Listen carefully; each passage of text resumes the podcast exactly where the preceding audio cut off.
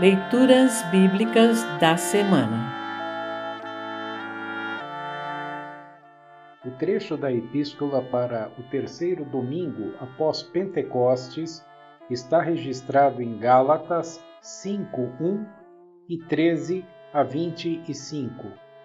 Para compreender melhor este trecho, ouça esta breve introdução.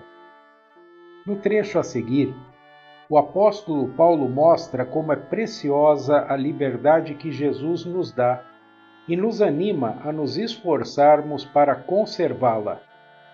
Além disso, Paulo também contrasta duas maneiras de viver: uma dirigida pelo Espírito de Deus, a outra controlada pela natureza humana.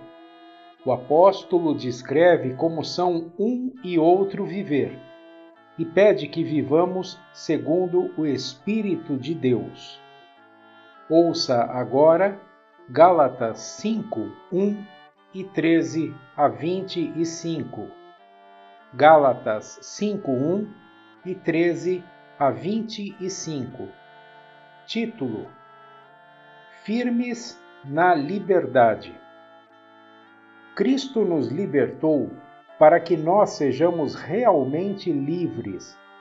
Por isso, continuem firmes como pessoas livres e não se tornem escravos novamente.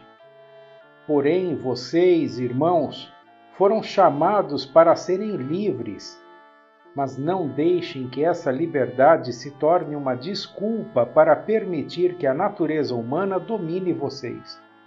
Pelo contrário, que o amor faça com que vocês sirvam uns aos outros, pois a lei inteira se resume em um mandamento só: ame os outros como você ama a você mesmo.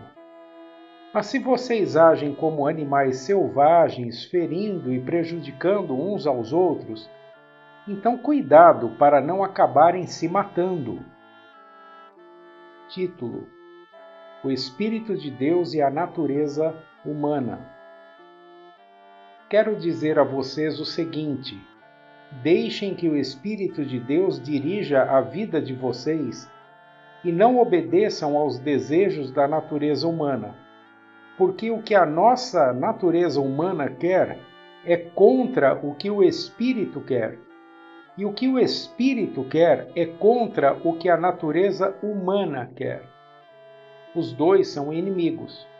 E por isso vocês não podem fazer o que vocês querem. Porém, se é o Espírito de Deus que guia vocês, então vocês não estão debaixo da lei. As coisas que a natureza humana produz são bem conhecidas.